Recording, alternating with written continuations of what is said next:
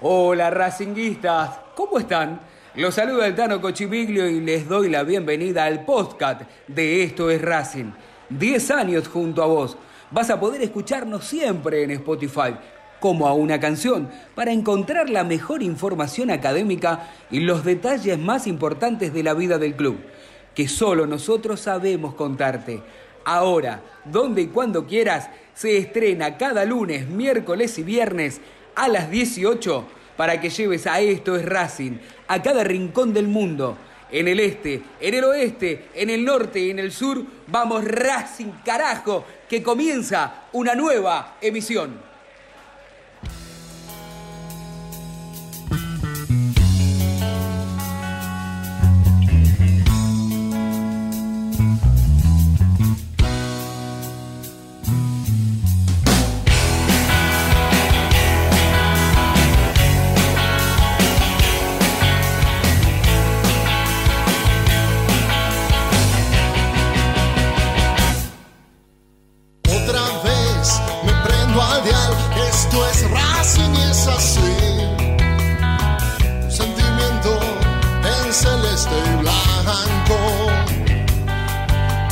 hablamos de pasiones, no me la cuentes a mí.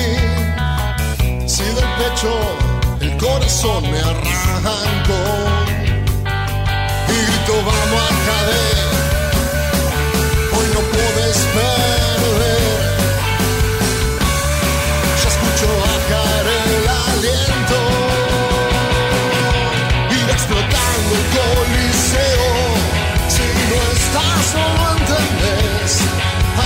yo y ella también. Tita Gardel por ser mi abuelo, el cilindro se prende fuego. Porque esto es más no puedo creer cómo se nos eriza la piel. Esto es Racing, desde la cuna hasta el cielo. Desde la cuna hasta el cielo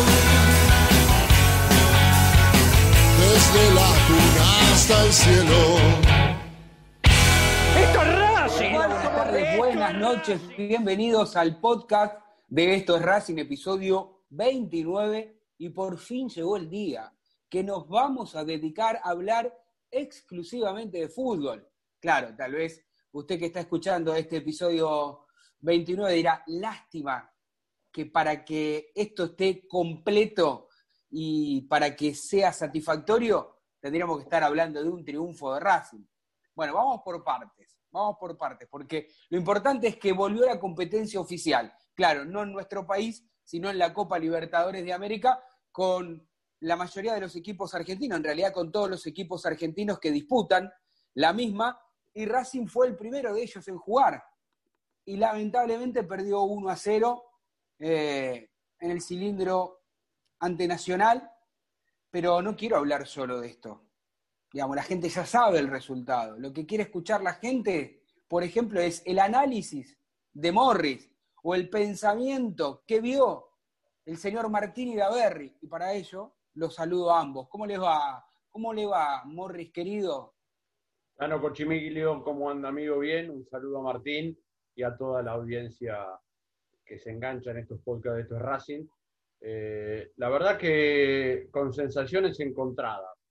Eh, porque por un lado uno se pone contento después de casi seis meses, algo atípico. O sea, tengo 49 años y nunca en mi vida me pasó estar tanto tiempo sin que Racing juegue a la pelota. Y en este caso lo traslado a todo el fútbol argentino, porque en un mismo día jugaron los cinco equipos de, Copa Libertadores eh, y obviamente estábamos con mucha ansiedad eh, de ver fútbol se veía el fútbol de Europa, después el de Sudamérica en algunos países, y acá en Argentina tuvimos que esperar a la Copa Libertadores. La Copa Libertadores que metió presión para que el fútbol argentino, eh, por lo menos algunos equipos, puedan tener competencia. Y obviamente ya vamos a hablar de lo que pasó en el cilindro el otro día. Eh, una, derrota dura porque tal vez en otro contexto no era esperable, más allá del rival pero es bastante fácil de analizar. Sí, tal cual, ahí coincido en algo de lo, que estuviste manifestando, sobre todo el contexto, me parece que hay que tener en cuenta, y por eso, como ya lo hemos saludado también a Martín Daverri, como para que dé sus primeras impresiones y ya después, por supuesto, meternos de lleno en lo que fue este Racing 0 Nacional 1. Hola Tano, un abrazo grande a Diego, nos solemos encontrarnos en los podcasts y siempre es un, es un placer hablar con él. La realidad que fue una jornada larga de fútbol, extrañábamos, coincido un poco con Diego, poder ver eh, la pelota rodar y más que nada Racing. A mí me hacía acordar eh, cuando no ejercía esta profesión, ahora después uno se acostumbra un poco más, pero cuando era más chico que Racing jugaba el fin de semana y ya era el sábado y lo empezaba a hablar con mi viejo, ¿y cuánto falta, pa, para que juegue Racing? ¿Y qué pasa? Y nos sentamos y llegaba la hora y ¿qué? prende la radio, porque antes era, escuchaba por radio, le anunciábamos a, los jóvenes que escuchan el podcast de estos Racing. Tal cual. la radio y estábamos ahí pendientes con esa, esa especie de mariposas en el estómago por, porque jugaba Racing. Bueno, un poco así ayer, con la ansiedad. Eh, y después eh, creo que resumió bien Becasese lo que sintió post partido, lo vamos a estar hablando en un rato. Esa tranquilidad, esa especie, dijo, de sensación de tranquilidad sin quitar el dolor por la derrota, ¿no? Pero lo que pensábamos que podía ser eh, algo peor, o en realidad tener la incógnita de ver cómo iba a responder Racing, sobre todo a nivel piernas y a nivel juego asociado después de seis meses, bueno, nos dejó una, buena sensación el partido más allá de la derrota, ¿no? Sí, eh, cuando Morris dice sensaciones encontradas, me parece que este es el denominador común para la mayoría de los hinchas de Racing, teniendo en cuenta que cuando comenzó el partido, primero creo que gratamente todos nos hemos sorprendido porque no parecía un equipo que hace seis meses que no jugaba, 180 días para ser más específico, contra otro equipo que le llevaba nueve partidos. Es decir, es más, Racing fue el amplio dominador de ese primer tiempo, que creando, yo conté cinco situaciones de gol, ahora después ustedes me dirán si, si omití alguna, este, pero mínimo conté cinco situaciones y, muchas de esas, algunas de ellas muy claras. Y claro, la incógnita que me parece que cada uno en su casa le habrá pasado lo mismo, habrá pensado, bueno, en el segundo tiempo tal vez la merma sea lógica, tal vez en el, ahí empiece la diferencia desde lo físico, este, ahí se hará eh, esa diferencia de experiencia. Pero ¿qué es lo que sucedió? me parece que Racing se complica solo, absolutamente solo. Primero que en los grupos de WhatsApp creo que todos estábamos hablando lo mismo y preguntando, ¿por qué salen desde abajo de esa forma? Digo, ¿no? Y acá, eh, no sé si a usted le pasaba lo mismo. Y claramente viene por un error de Racing, una mala salida. Sí, pero quiero, quiero decir algo. Eh, y esto es un pensamiento que tuve luego de ver el partido. Lo vi dos veces el partido, primero en vivo y después lo volví a ver porque obviamente uno en casa... La repetición. No, no, tengo, viste, que puedes atrasar eh, ah. el sistema ese y lo, lo volví a ver. Porque quería ver algo que me tenía una duda. Racing en el primer tiempo fue, como dijiste vos, Tano, un claro dominador, manejó el juego, manejó la pelota, los tiempos del partido, eh, atacaba por afuera, especialmente con Fertoli y un muy buen primer tiempo también de Garré. Me, gustaron los dos a mí. Fertoli también hizo un buen trabajo, eh, especialmente, no desbordando tanto por afuera, pero sí en tres cuartos y después se asociaba metiendo algunas diagonales y, Garré sí un poco más eh, tirado a la raya y haciendo la diferencia. yo conté tres situaciones clarísimas, después hubo un cabezazo de pelota parada de Martínez. Racing ahí fue el equipo que quiso ganar el partido, el que impuso condiciones, y, nos hizo olvidar de los seis meses de, parate, de inactividad, el tema de la pandemia, eh, gratamente, como dijiste vos. Y acá es donde me quiero detener. Me parece que no le damos mérito al técnico de Nacional, y voy a explicar por qué. Yo creo que después de jugar el primer tiempo, el técnico de Nacional le dijo dos o tres cosas puntuales a los jugadores y se notó en el comienzo del segundo tiempo, tal vez puedan coincidir algunos que están escuchando. Y Coincido mejoró. Porque Nacional en el segundo tiempo, seguramente Munúa les dijo, Racing hizo un gran, desgaste, vimos como Citaní permanentemente presionaba, agarré Fertoli, Fertoli haciendo las veces, incluso de hacer toda la banda, recuperando algunas pelotas. Y Munúa dijo, nosotros tenemos varios partidos encima y físicamente estamos bien más allá de algunas lesiones que podamos tener. Ahora, Racing va a sentir el desgaste en el segundo tiempo y el, desgaste, atrás del desgaste viene el error, vienen los errores. Y si nosotros forzamos el error, presionándolo, nos adelantamos un poco en el terreno, que fue lo que pasó hasta el gol de penal. O sea, hasta el gol de penal, Nacional se adelantó, no fue igual que lo que hizo el primer tiempo, que, que tuvo una actitud totalmente expectante y lo pudo lastimar, lástima que no pudo cristalizar en la red todo lo que generó, o las tres o cuatro muy claras que tuvo, y, en, eso, en ese lapso, porque en el primer tiempo, no es que se, le ocurrió salir por abajo en el segundo tiempo, en el primer tiempo también lo hacía, y, la realidad es que hubo una, situación donde eh, creo que fue un error también en la salida, eh, si no me equivoco, en el primer tiempo, donde la pierde Solari, ahí en tres cuartos. Y, bueno, pero creo que Racing termina perdiendo un partido por un montón de circunstancias que, después voy a contar, pero quiero que también ustedes lo digan. Con, con respecto, perdón, con respecto a la mala salida, eh, ya Arias le había pegado mal en un par de ocasiones antes. Sí, señor. Eh, y paradójicamente, el penal no viene de una salida por salir jugando de abajo, porque esto es lo que yo discutía con muchos amigos también. De un pelotazo. Pero es un saque de arco de Racing. Saque de arco, a ver, es un saque de arco donde se le ponen mal hecho, pero mal los dos jugadores a Arias a los costados, como Nacional viene para adelante, Arias le dice salgan, salgan, que voy a pegarle el pelotazo. Y Arias le pega mal y le rebota la pelota a Miranda porque no se la espera, porque el tiro de Arias sale fuerte al medio, pero sin altura. Eh, así que no es que intentaron salir jugando y Arias en movimiento le pegó como venía porque le venían a presionar los de Nacional. No, no. La pelota estaba parada, un saque de arco. Fue un error claro eh, de Arias, pero que no tiene nada que ver con, con la ideología de salir jugando de abajo, porque justamente en esa jugada no se salió de abajo. Eh, sino que intentó salir largo. Entiendo. Bueno, pero la sensación te daba que era correr un riesgo también salir de abajo, porque cuando lo intentaron hacer no salieron con una naturalidad en el primer tiempo, habitual. Panito, en el primer tiempo, eh, Miranda se ponía como último hombre, eh, Sigali y Martínez se abrían bien, esto hacía que los laterales sean profundos, y Racing dominaba desde ahí. Racing construía la jugada saliendo de abajo y tenía el control del partido.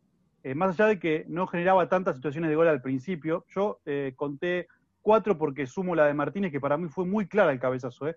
cabecea muy libre Martínez, y después dos de Zitanich y el remate de Garré, que es un poco más atrás del punto de penal, pero en el medio solo pasó. la de Solari, ¿La de Solari no fue? Eh, yo cuento la, de, la del rebote que agarra Garré un poco más atrás del punto de penal, de volea, la agarra de zurda a las manos del arquero, que el arquero la rebota. para pero para mí fue clara la de Solari, un centro cinco, por eso yo conté cinco. Yo con esa que, conté que se desvía y Solari adentro del área la tira por arriba del travesaño. También. Que podía haber sido tranquilamente, porque es un remate dentro del área, Martín, entonces es una situación de gol. Ni, y ni hablar la de eh, que era, era clarísima. No, eso, sí, clarísima. Es clarísima, ¿no? Pero, eso de lo del Citanich es por para. Sí.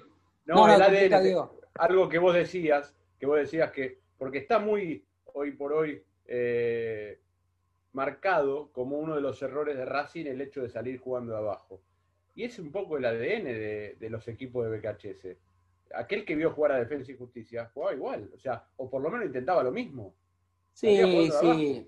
Pero, pero no sé si es porque justamente nos engaña la mente, o me engañó a mí la mente, de tantos meses sin ver jugar a Racing, pero me daba la sensación de como que era demasiadas este, veces que intentaba, muchas dentro de un mismo partido, digo, eh, digo que tal vez siempre fue así, y por esto de. Siempre. Bueno, pero digo, por eso digo, pero no sé si es porque ayer, este, después de tanto tiempo que no ver jugar a Racing, me pareció como que era mucho más de lo habitual, y sobre todo por ese detalle que dice Martín, muy en línea ¿no? de los costados los, los otros jugadores. Ahí, ahí, también eso me llamó un poco la atención. Y también el mal manejo, porque hace todo un combo. Pero independientemente de eso, este, qué sé yo, uno podría decir, bueno, hace tanto que no jugás, revoleala, y después otro puede decir lo mismo que decís vos, Morris. Es el ADN, ¿por qué voy a cambiar ahora si para mejorarlo y para perfeccionarlo hay que seguir trabajándolo?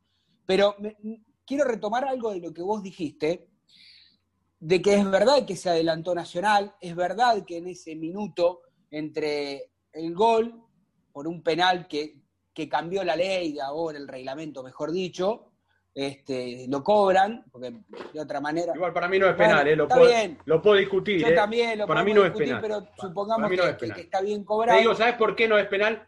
Pero ¿sabes por qué? No, pero ¿sabes por qué? Es muy claro. Y no me voy a la regla y no me voy a ningún lado. Vi muchas jugadas en el fútbol argentino, incluso goles de algunos equipos, que la jugada comienza con una pelota que le pega en la mano al jugador. Primero le pega en otra parte del cuerpo, le pega en la mano, sigue y después termina en gol. Entonces, no puede ser que en cualquier otra parte de la cancha esa mano sea interpretada como casual porque primero le pega en el cuerpo o en una mm. parte del cuerpo y después en la mano y dentro del área cobren penal porque dicen que estaba muy estirada y obstaculizando. Claramente, porque es antinatural, un jugador que se tira al piso a barrer o a interceptar una pelota un brazo lo tiene que tener apoyado en el piso y el otro extendido, pero porque es natural. Pero por eso yo creo ¿cómo que. te tiras con los dos brazos en el piso? Lo que está mal es la nueva ley. O sea, base a esta nueva ley es un penal cobrable. Eso es lo que digo. Eh, a ver, eh, eh, tiene mucho de fútbol y de interpretación del árbitro. Si alguna vez jugaste al fútbol o jugamos al fútbol, entendemos que es antinatural cobrar ese penal, porque lo que decía Diego, el movimiento del brazo, ¿qué haces si estás tirado al piso?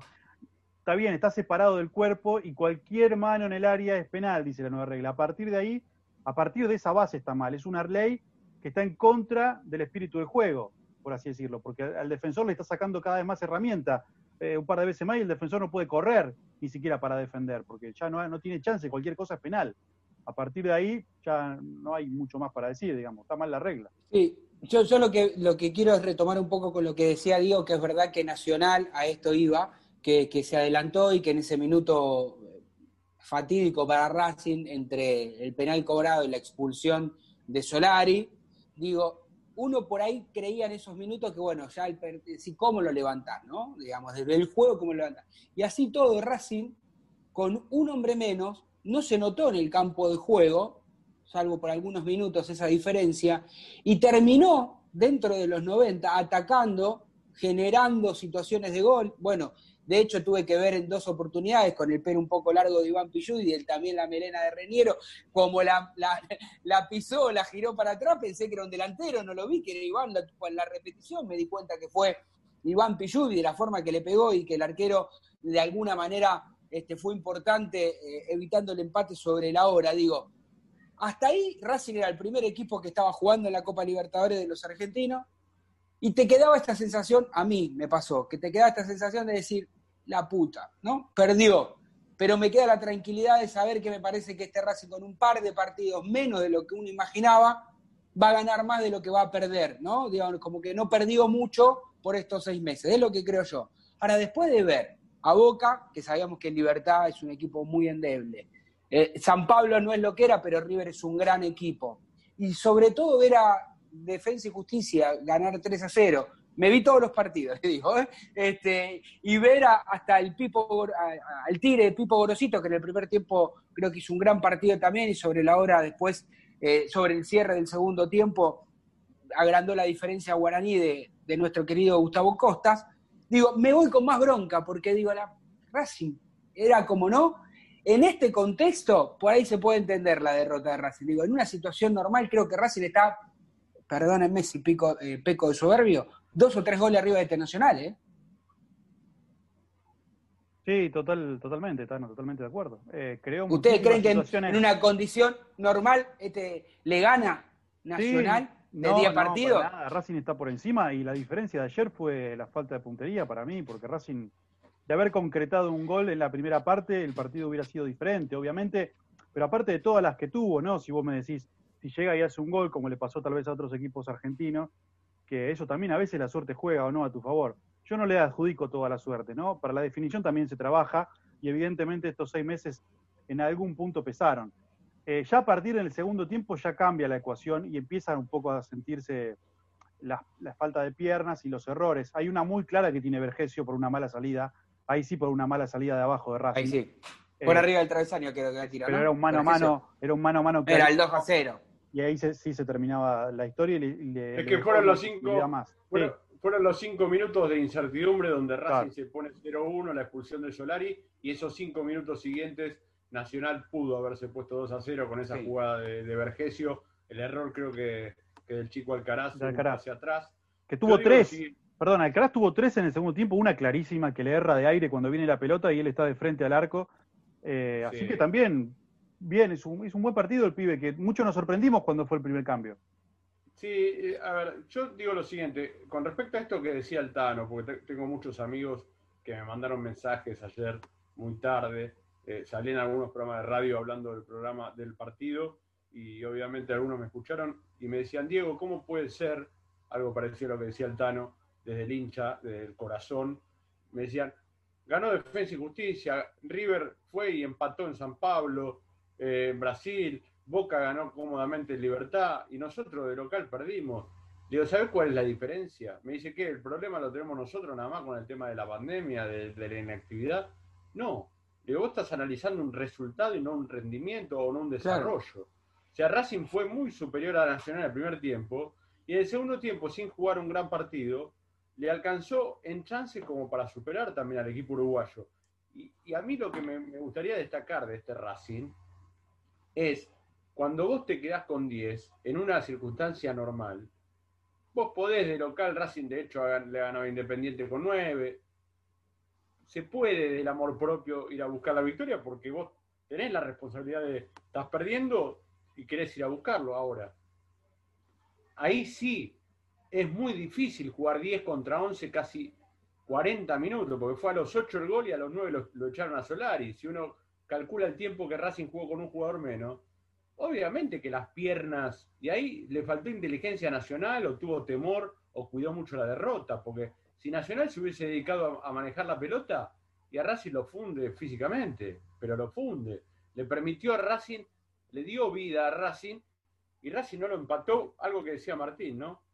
Hay que repasar eh, este Racing de BKHS, que fue mutando, que empezó muy mal, que terminó muy bien desde el juego, pero hay algo que sigue dentro del déficit de este equipo, que genera muchas situaciones, especialmente en los últimos partidos, y concreta. Convierte poco. Salvo, salvo el partido de Aldo Civi, que me parece que ahí tuvo una efectividad muy importante. ¿Saben cuántas veces Racing, hoy estaba mirándolo, ¿saben cuántas veces Racing pateó al arco contra Alianza Lima de local 1 a 0? 27 veces.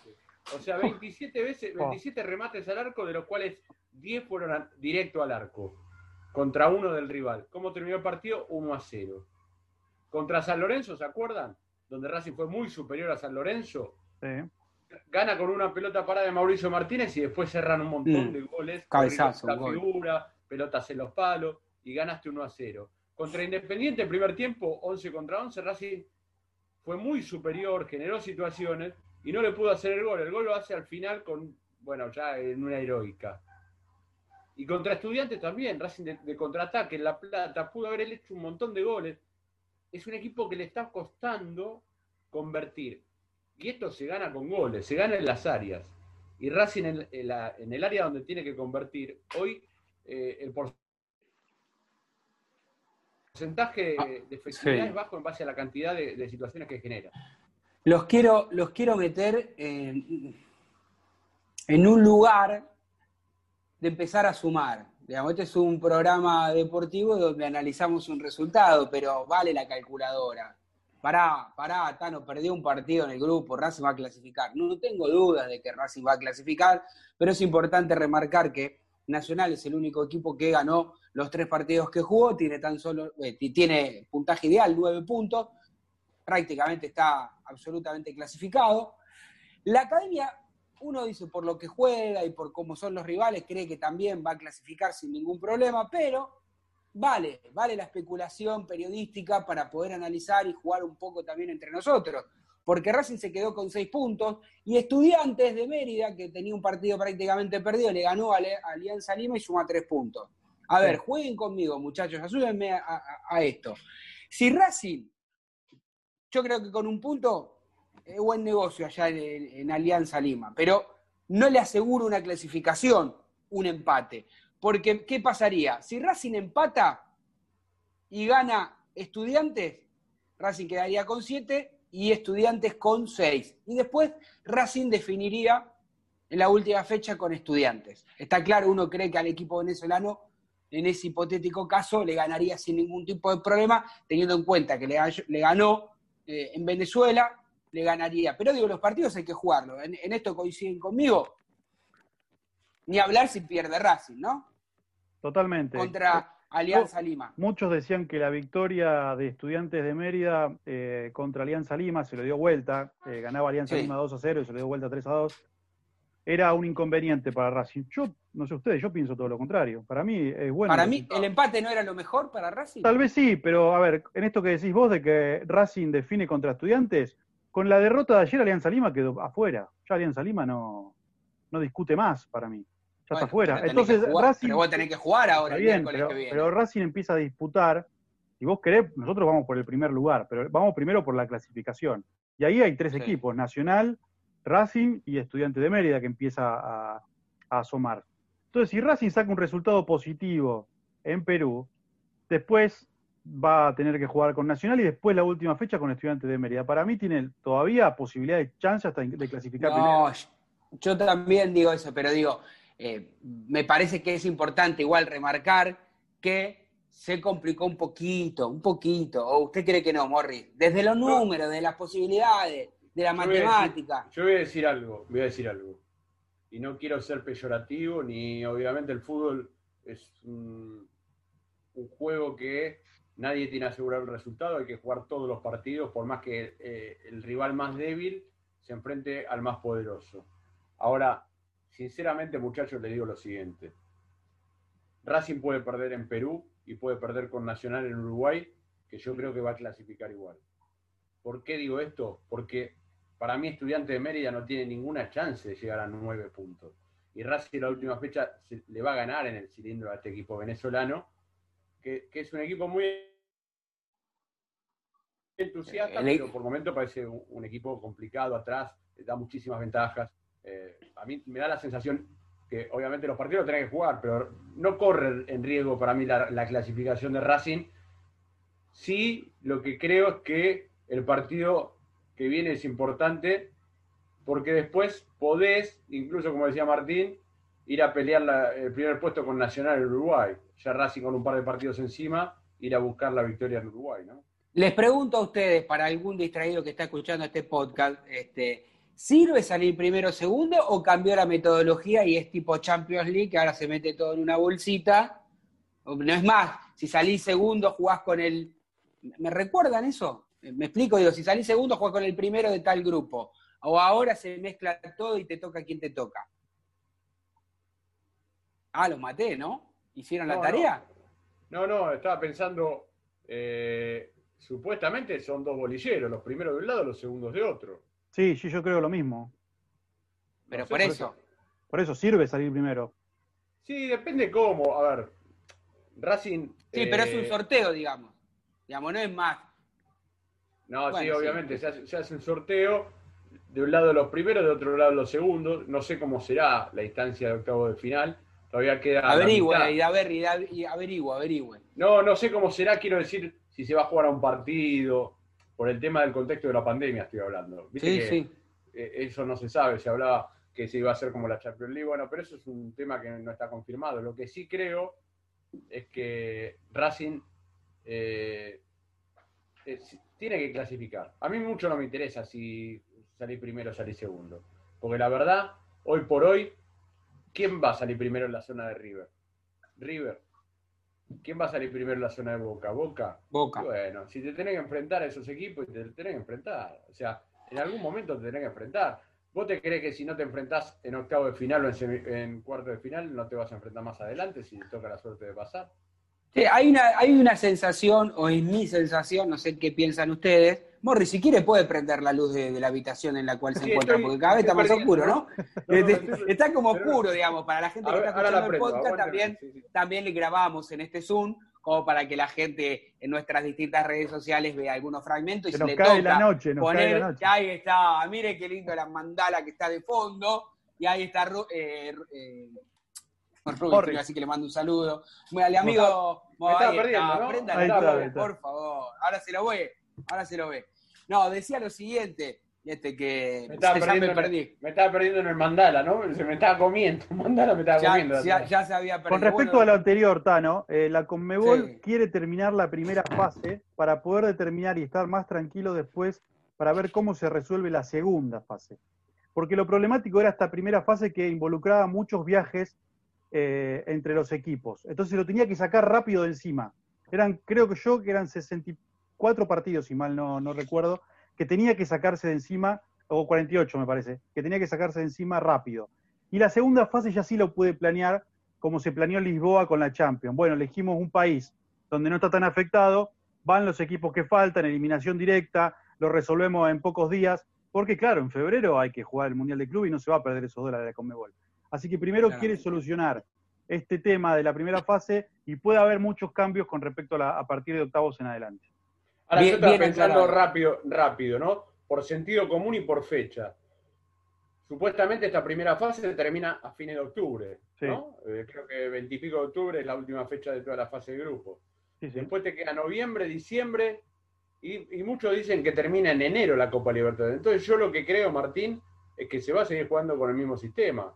Y de vuelta, cada uno en su país, porque eh, si, si fuera todo en un mismo país, se juega partido de octavo de final, ponele en noviembre, y en diciembre se terminaría todo en un país solo, ¿se entiende lo que digo? Pero viste que hablan de, que el, la Copa Libertadores va a terminar en enero, entonces para mí no va a cambiar. Por una cuestión de reducción nada más. ¿eh? Puede ser. Sí, hay, que esperar, como bien dijo Martín, pero digo, no sé si ustedes tienen esta sensación por lo que vieron ayer, la primera fecha, todo puede cambiar, digo, en realidad es la tercera fecha, pero digo, la primera para nosotros después de tantos meses sin fútbol.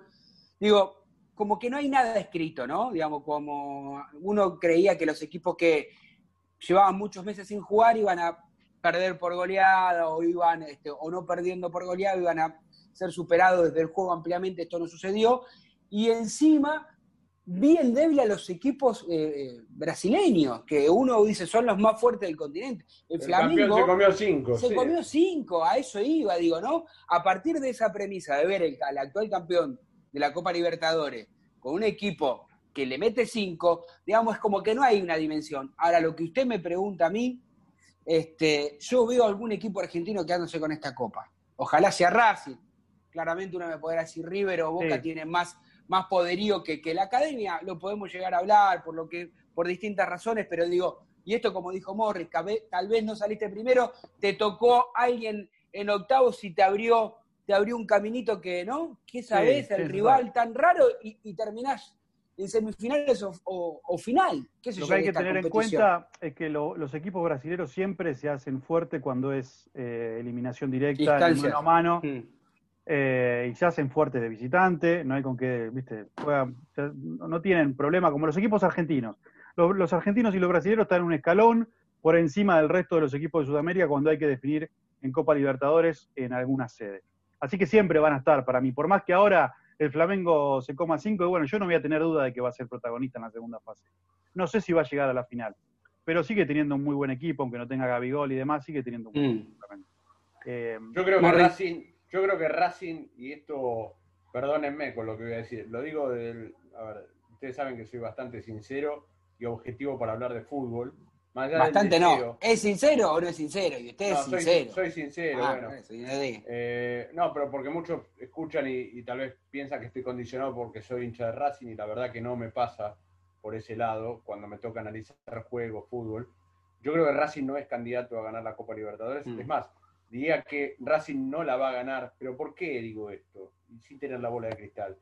Eh, porque Racing es un equipo que está en formación y no es excusa. Becachese pierde su primer partido como técnico de Racing justamente después de, esta pandemia, eh, de este parate de seis meses.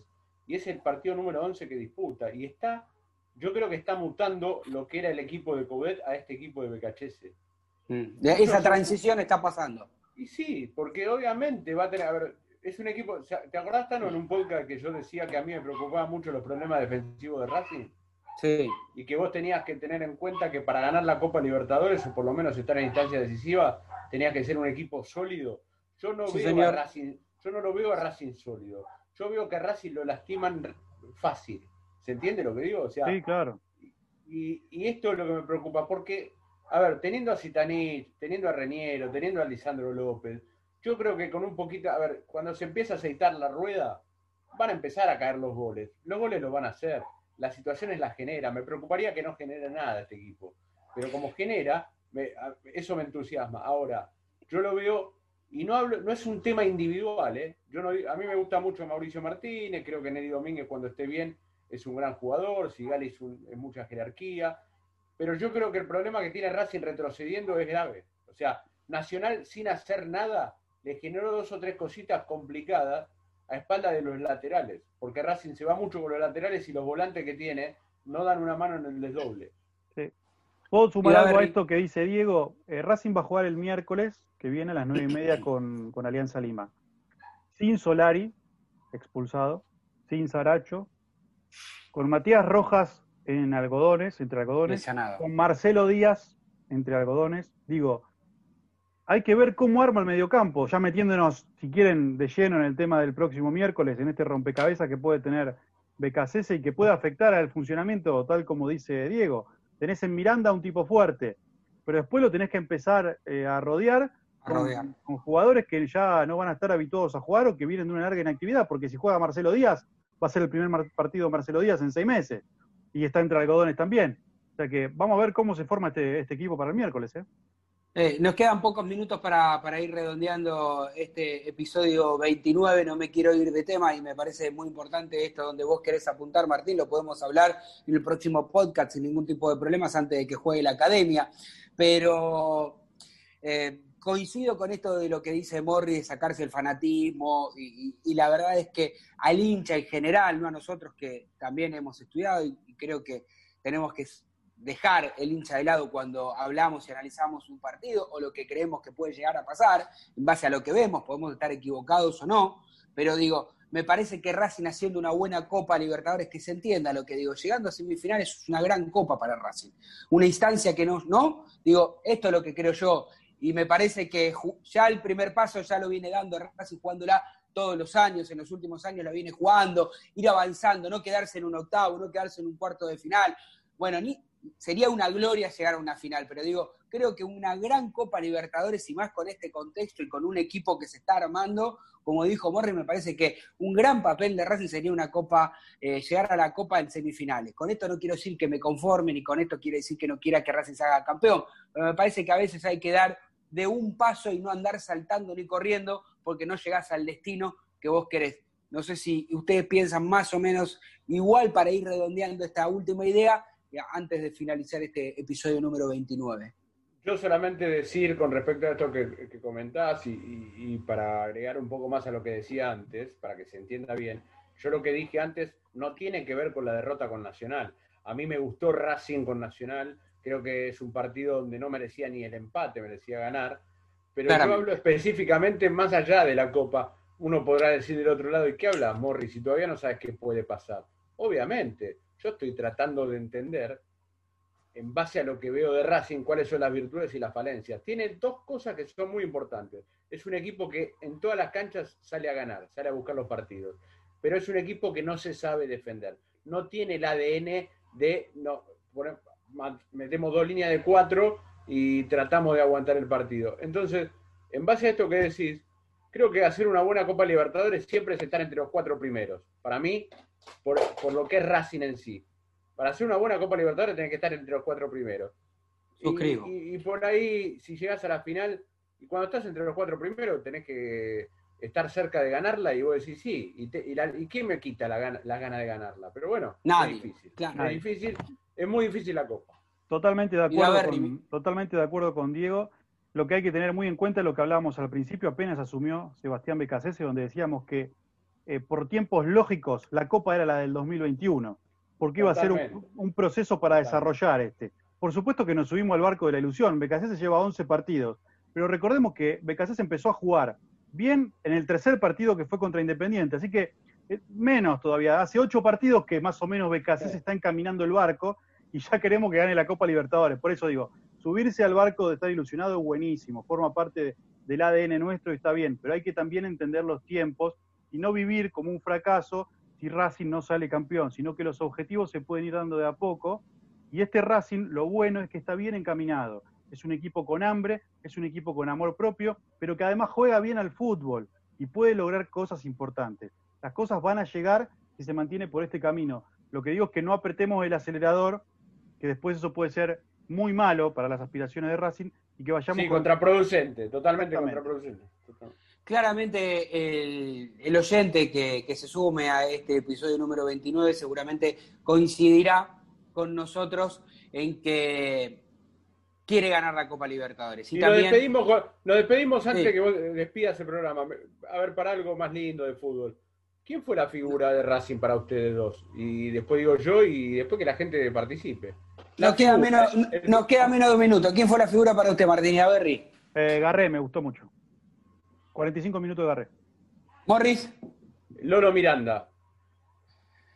La verdad es que no creo que haya una figura Dale, decí un nombre. Bueno, vamos, a decir Garré, vamos a decir Garré por el desequilibrio de los primeros 45. ¿Le parece muy bien? Nos encontramos en el episodio número 30. No nos queda más minutos. Chau, chau, chau, chau.